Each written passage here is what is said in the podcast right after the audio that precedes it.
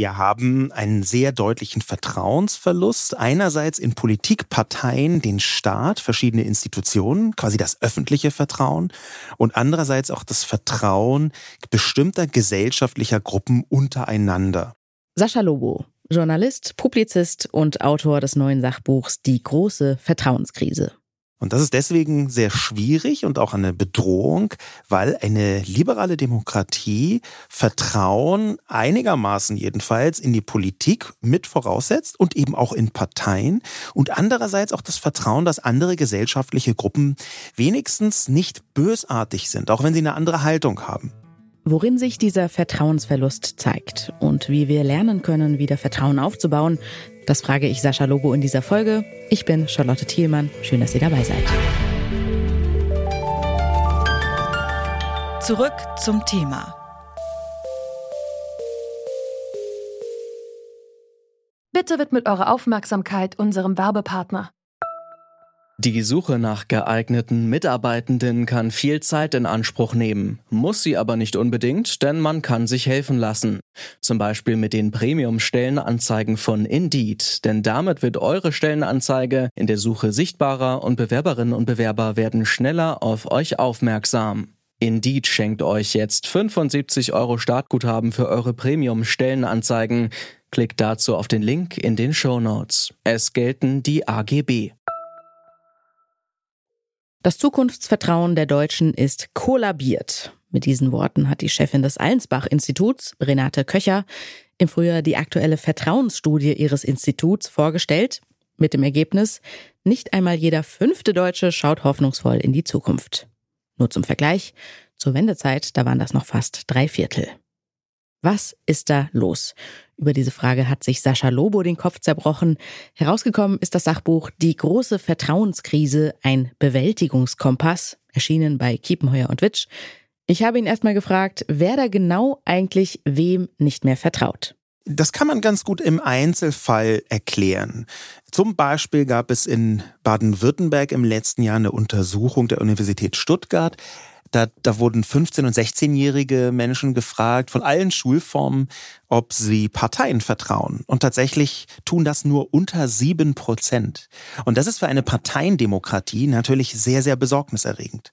Und dann sehen wir solche Phänomene wie die letzte Generation, die ganz offensichtlich entstanden ist, weil da eine Reihe von ebenfalls jungen Menschen überhaupt kein Vertrauen mehr in die Politik hat, dass die die Klimakrise lösen werden oder auch nur halbwegs sinnhaft angehen werden. Also auch das ist ein Phänomen des verlorenen Vertrauens. Und wenn wir dann noch sehen, wie die Ampel abstürzt in den Zustimmungswerten, dann ist das ein Zeichen davon, ich vertraue dieser Bundesregierung nicht mehr, dass sie die Probleme, die da sind, bewältigen kann.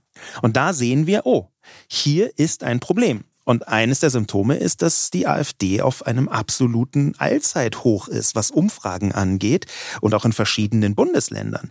Das sind alles absolut Symptome eines fortgesetzten Vertrauensverlustes von zum einen einzelnen Gruppen, wie sagen wir jüngeren Menschen, und zum anderen einen großen Teil der Gesellschaft ganz offensichtlich.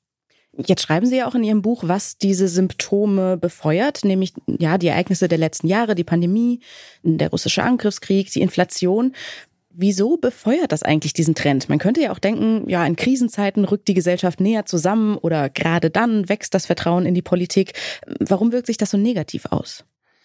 Das ist interessanterweise auch so. Krisen sind ja jetzt nicht in den letzten drei Jahren erfunden worden. Die gab es schon lange vorher. Da muss man aber immer unterscheiden. Es gibt Krisen, da steigt das Vertrauen in die Politik, in den Staat. Das war am Anfang der Pandemie übrigens auch so. Da war zunächst ein großes Vertrauen in die Politik vorhanden. Das ist deutlich messbar gestiegen. Aber das ist je nach Krise und je nach Verlauf der Krise etwas, was dich dann auch schnell umkehren kann. Und meine Analyse der Lage, die ich auch in dem Buch skizziere, ist, dass sich die Krisen in so dichter Folge aufeinander gestapelt haben, dass die Politik hilflos wirkt. Dass man denkt, okay, die Politik kriegt die Sache nicht mehr in den Griff. Dafür, wofür wir sie gewählt haben oder wofür sie zumindest gesagt hat, wir sind dafür verantwortlich. Das scheint nicht mehr zu funktionieren. Und eine Dysfunktionalität von Teilen des Staates, auch von Teilen der Durchsetzung zum Beispiel von, des Rechtsstaates, eine Dysfunktionalität, die sich auch dann widerspiegelt, wenn die Ampel ständig in Streit ist, das ist etwas, was zu dieser Krise deutlich beiträgt, dieser Vertrauenskrise. Das heißt, wir haben schon eine besondere Konstellation. Mehrere Krisen gleichzeitig, kaum Erholungszeit dazwischen und der Eindruck, irgendwie funktionieren die Dinge nicht mehr so richtig. Hm.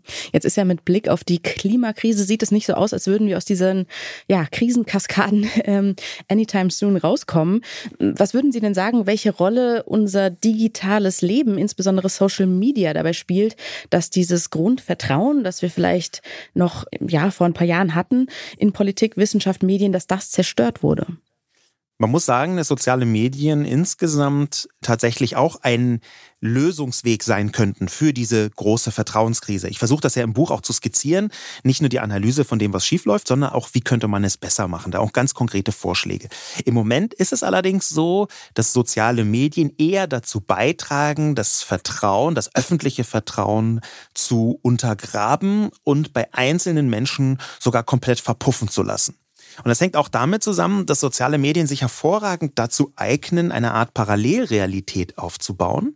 Einerseits und andererseits, dass die Mechanismen von sozialen Medien, zum Beispiel auch von sozialen Medien wie Twitter oder Instagram, Facebook, äh, aber auch von Messengern wie Telegram, dass sich dort Nachrichten verbreiten, die eher alarmistisch, wütend machen, besorgniserregend funktionieren, die mit Angst funktionieren.